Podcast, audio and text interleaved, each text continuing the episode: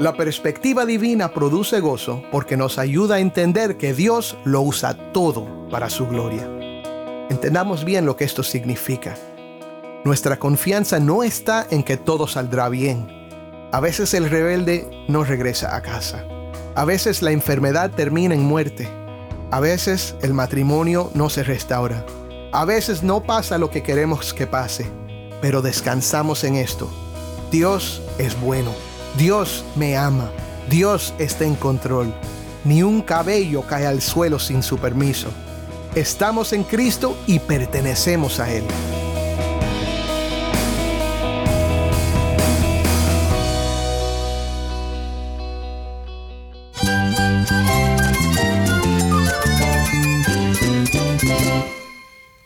Cristo es mi todo. Cristo es el Rey del universo, es quien guía nuestras vidas. Él es grande y amoroso. Él es real. Solamente Jesucristo es nuestro Señor y Salvador. Es mi guía quien me fortalece. En Cristo Jesús hay esperanza, hay paz. Y nuestro Dios es un Dios de rescate. Estás escuchando el faro de redención. Cristo desde toda la Biblia, para toda Cuba y para todo el mundo.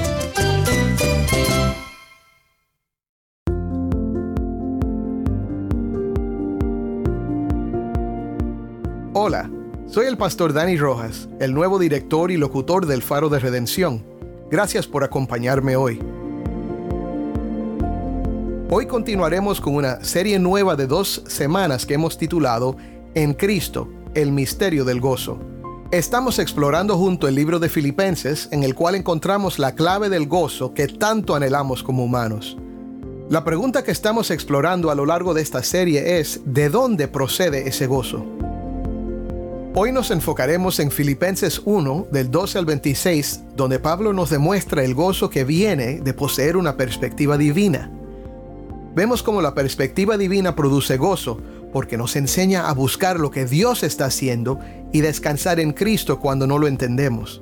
Cuando Dios, por medio de su palabra y sus promesas, te ayuda a adquirirla, puedes tener paz en la tormenta y gozo en medio de las pruebas. Si tienes una Biblia, busca Filipenses capítulo 1, versículo 12 y quédate conmigo para ver a Cristo en su palabra.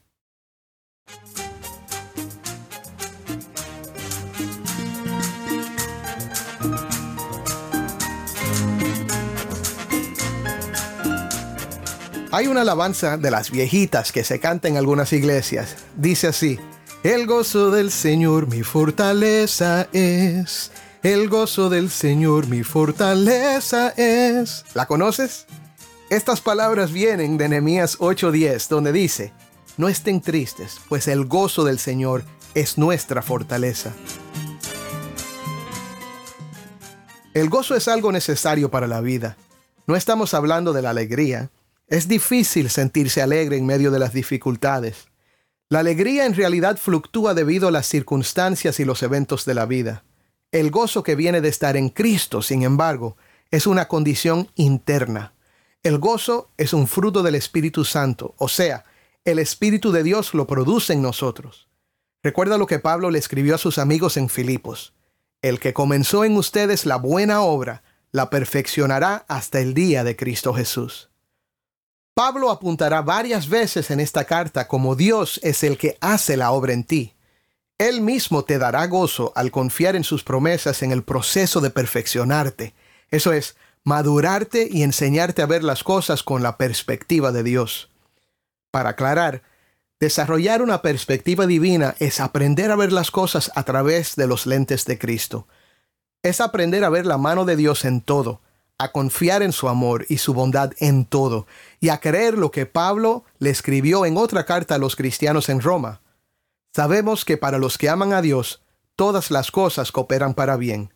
Esto es, para los que son llamados conforme a su propósito. De hecho, la Biblia dice en Santiago, tengan por sumo gozo, hermanos míos, cuando se hallen en diversas pruebas, sabiendo que la prueba de su fe produce paciencia, y que la paciencia tenga su perfecto resultado, para que sean perfectos y completos, sin que nada les falte.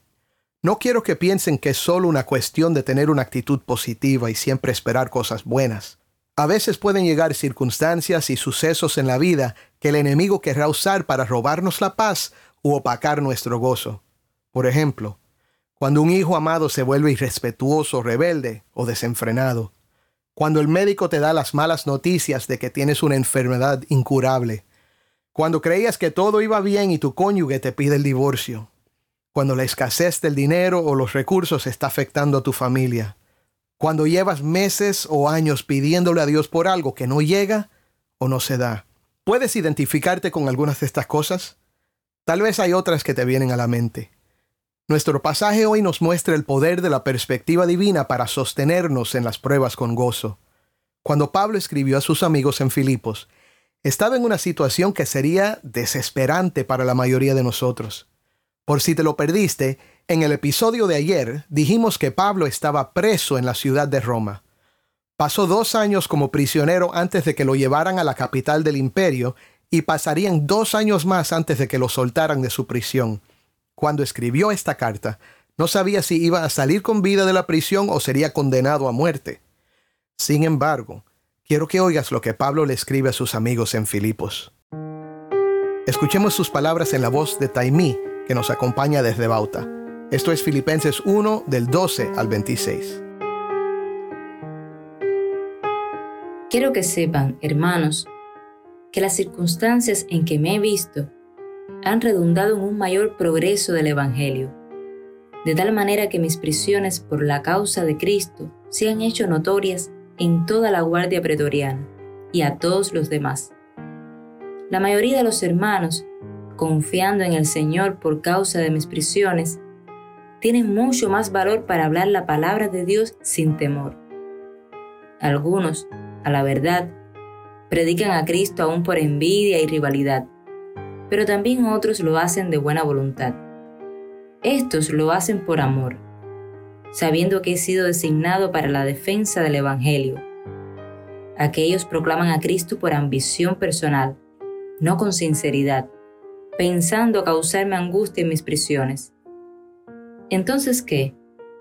Que de todas maneras, ya sea fingidamente o en verdad, Cristo es proclamado, y en esto me regocijo, sí, y me regocijaré, porque sé que esto resultará en mi liberación mediante las oraciones de ustedes y la provisión del Espíritu de Jesucristo, conforme mi anhelo y esperanza de que en nada seré avergonzado, sino que con toda confianza, aún ahora, como siempre, Cristo será exaltado en mi cuerpo, ya sea por vida o por muerte. Pues para mí, el vivir es Cristo y el morir es ganancia. Pero si el vivir en la carne, esto significa para mí una labor fructífera, entonces no sé cuál escoger. Porque de ambos lados me siento apremiado, teniendo el deseo de partir y estar con Cristo, pues eso es mucho mejor. Sin embargo, Continuar en la carne es más necesario por causa de ustedes. Y convencido de esto, sé que permaneceré y continuaré con todos ustedes para su progreso y gozo en la fe, para que su profunda satisfacción por mí abunde en Cristo Jesús a causa de mi visita otra vez a ustedes. Gracias, Taimí. Esto fue Filipenses 1 del 12 al 26. La idea que vamos a explorar ahora es esta. La perspectiva divina produce gozo porque nos enseña a buscar lo que Dios está haciendo y a descansar en Cristo cuando no lo entendamos. Pablo sabe que sus amigos están preocupados por él. Lo que les escribe es un buen ejemplo de cómo ponernos los lentes de Cristo y sentir gozo en medio de las dificultades. Cuando uno se pone lentes por primera vez, y en particular si de veras los necesitas, es sorprendente ver lo que nunca habías visto antes. Recuerdo el día hace más de 35 años que de broma me puse los espejuelos de una amiga.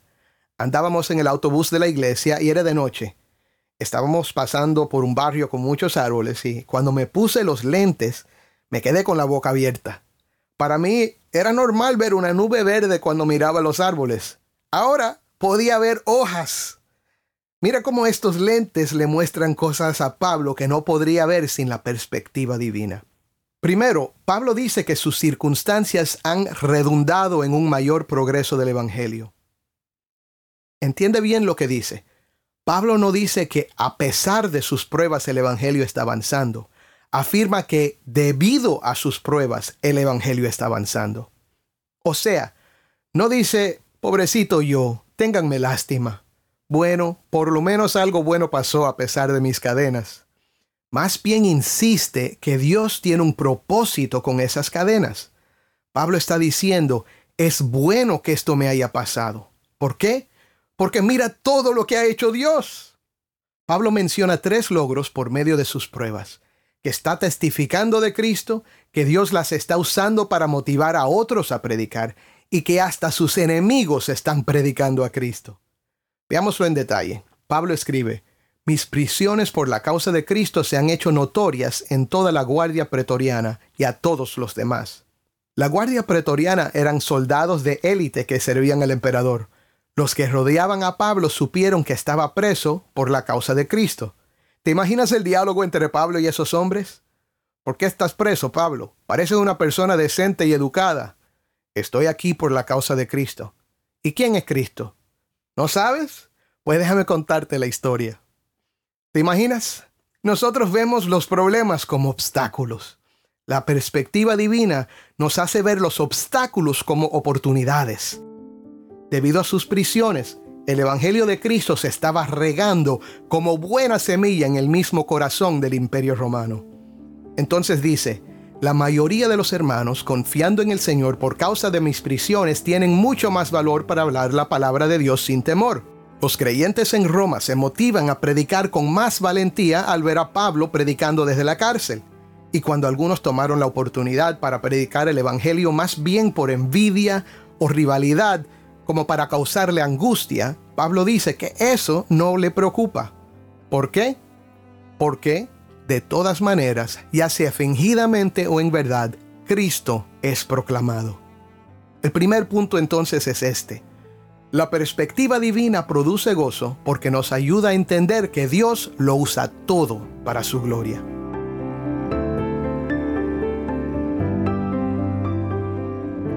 Cuando Pablo considera todo lo bueno que Dios está haciendo, transforma sus tribulaciones en un trampolín para el gozo.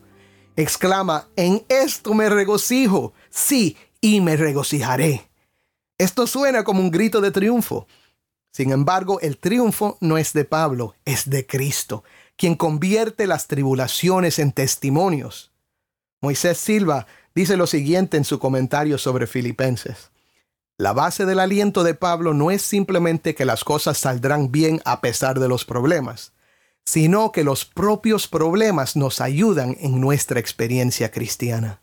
Amigo, ¿qué prueba estás experimentando ahora?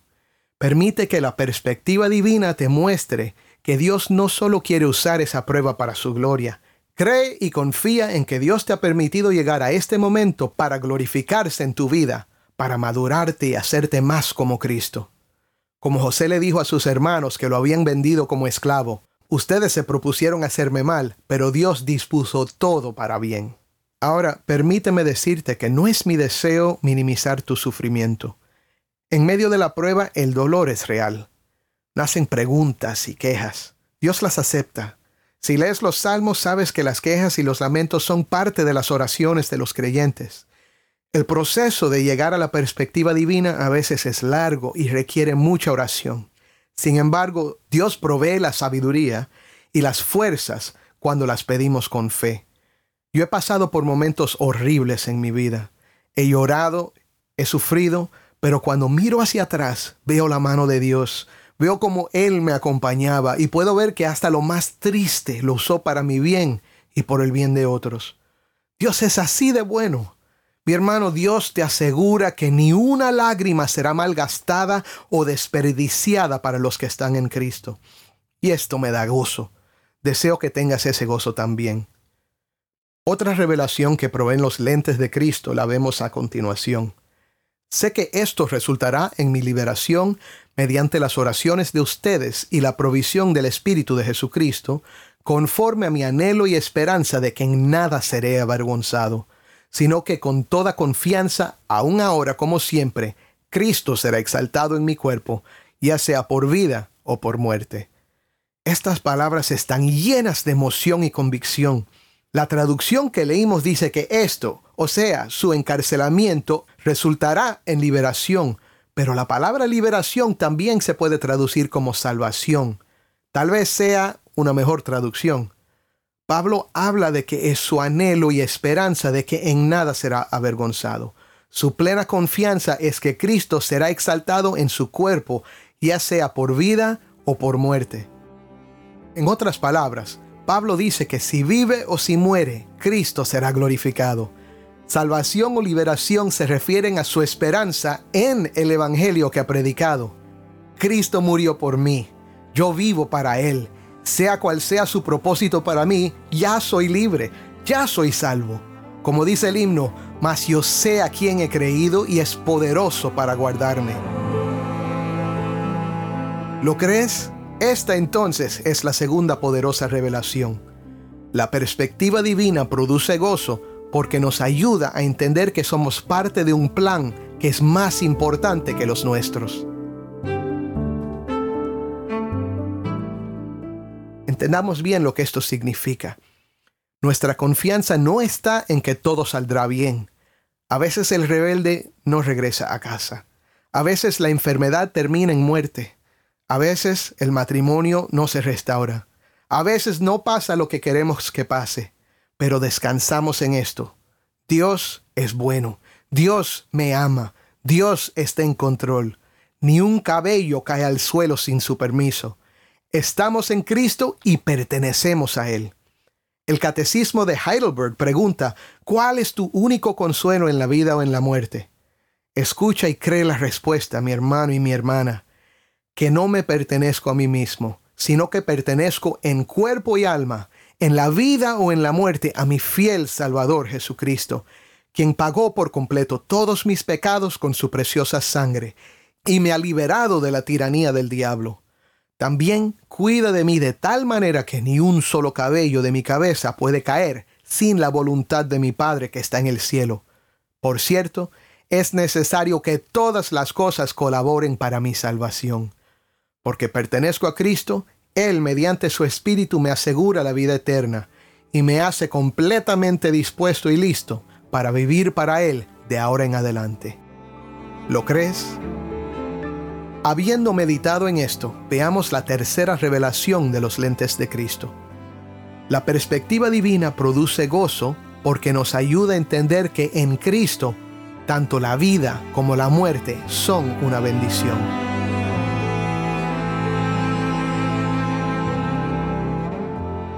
¿Oíste eso? La vida en Cristo es una bendición. La muerte en Cristo también lo es.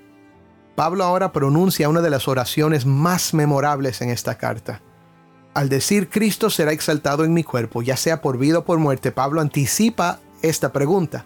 ¿Qué quieres decir con eso, Pablo? Su respuesta, pues para mí el vivir es Cristo y el morir es ganancia. Nosotros nos preocupamos mucho por el cuerpo. Hacemos ejercicios y dietas para estar más saludables, tomamos medicinas y vitaminas si las podemos conseguir. La idea es preservar la vida aquí en la tierra. Tememos la muerte. Es natural para toda criatura. Ni las cucarachas quieren morir. Pablo ha puesto toda su fe en Cristo y en su promesa, y por eso afirma dos cosas. Porque Cristo murió por mí, yo viviré por Él. Para mí el vivir es Cristo. Voy a derramar mi vida entera para servirle. Voy a trabajar para aquel que me amó y se entregó por mí. No porque quiero que me acepte, sino porque Él me ha dicho que pertenezco a Él. Pablo cree esto de tal manera que se llama esclavo de Cristo. Pero además estoy seguro de otra cosa, dice Pablo. Morir es ganancia. Esto también es debido al Evangelio. Porque estoy en Cristo, dice Pablo, mi muerte significa estar en su presencia para siempre. No es pérdida, es ventaja, es ganancia. Entonces, Pablo medita en esto. Pero si el vivir en la carne esto significa para mí una labor fructífera, entonces no sé cuál escoger. Porque de ambos lados me siento apremiado teniendo el deseo de partir y estar con Cristo, pues eso es mucho mejor. Sin embargo, continuar en la carne es más necesario por causa de ustedes. Y convencido de esto, sé que permaneceré y continuaré con todos ustedes para su progreso y gozo en la fe, para que su profunda satisfacción por mí abunde en Cristo Jesús a causa de mi visita otra vez a ustedes. ¿Qué te parece? Pablo sabía que si él seguía con vida en la tierra, sería bueno porque podría seguir sirviendo a Dios y bendiciendo a los filipenses y a cualquiera que Dios pusiera delante de él. Él estaba seguro de que podría hacerlo. Pero también sabía que si moría, eso sería muy bueno. En los Estados Unidos hay una frase que algunos usan. It's all good. Significa que todo está bien, pero literalmente se traduce es todo bueno. No es una frase necesariamente cristiana o espiritual, pero creo que es una frase que expresa algo que nos muestra la perspectiva divina. En Cristo, tanto la vida como la muerte son una bendición. It's all good. Todo es bueno. Si Dios lo hace, hermano, es bueno. Quizás duela, pero es bueno. Quizás no sea lo que querías. Quizás no sea lo que le pediste en tus oraciones, pero puedes confiar que es bueno, porque Cristo es bueno. ¿Estás en Cristo? De ahí procede el gozo.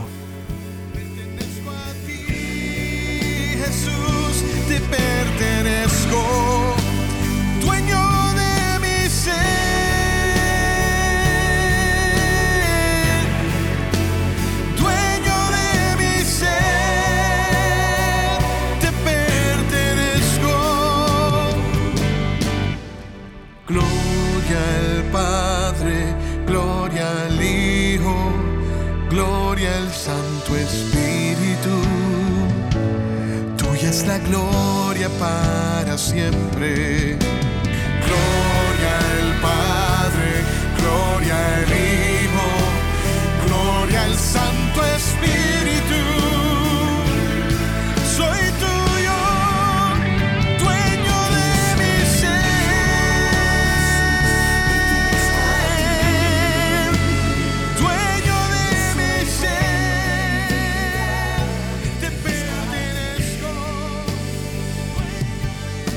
Soy el pastor Dani Rojas y esto es el faro de redención.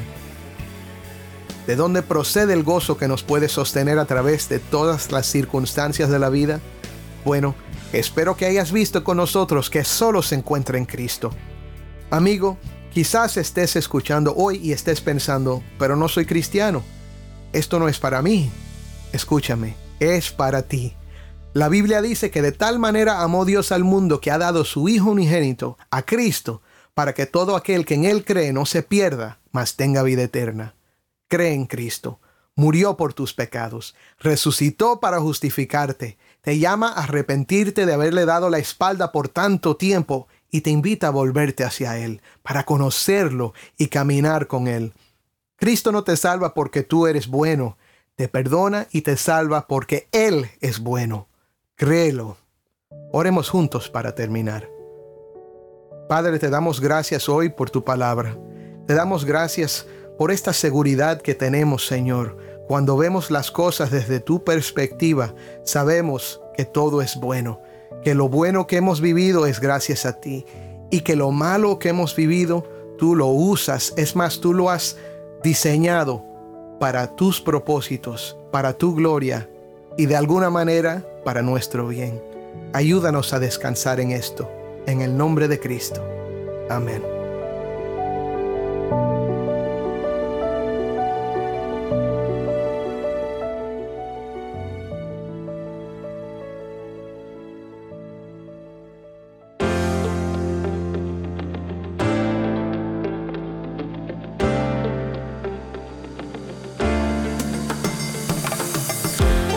El Faro de Redención como programa radial fue ideado para Cuba, pero ha crecido a un nivel global y si estás en sintonía fuera de Cuba, te agradezco por pasar este tiempo con nosotros estudiando temas que nos fortalecen en nuestro caminar cristiano. ¿Tienes una historia que contarnos sobre cómo el Faro de Redención está impactando tu vida? Mándanos un correo electrónico a ministerio arroba elfaroderedención.org ministerio arroba elfaroderedención.org o si te es más fácil puedes enviarnos un mensaje en WhatsApp. Nuestro número es 1-786-373-4880 1-786-373-4880. Y no olvides que también nos puedes seguir en las redes sociales, en Facebook, Instagram y Twitter. Solo busca el faro de redención. Allí encontrarás más contenido durante la semana para animarte en tu fe y para mantenerte informado sobre el ministerio de El Faro.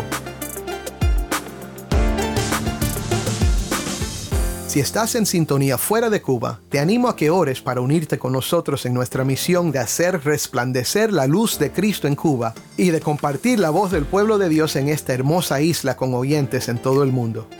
Para hacer tu donativo a este ministerio apoyado por personas como tú que aman a Cuba y aman a Cristo, visita nuestra página web elfaroderedención.org diagonal donar. Gracias por tu sintonía y que Dios te bendiga con su gracia.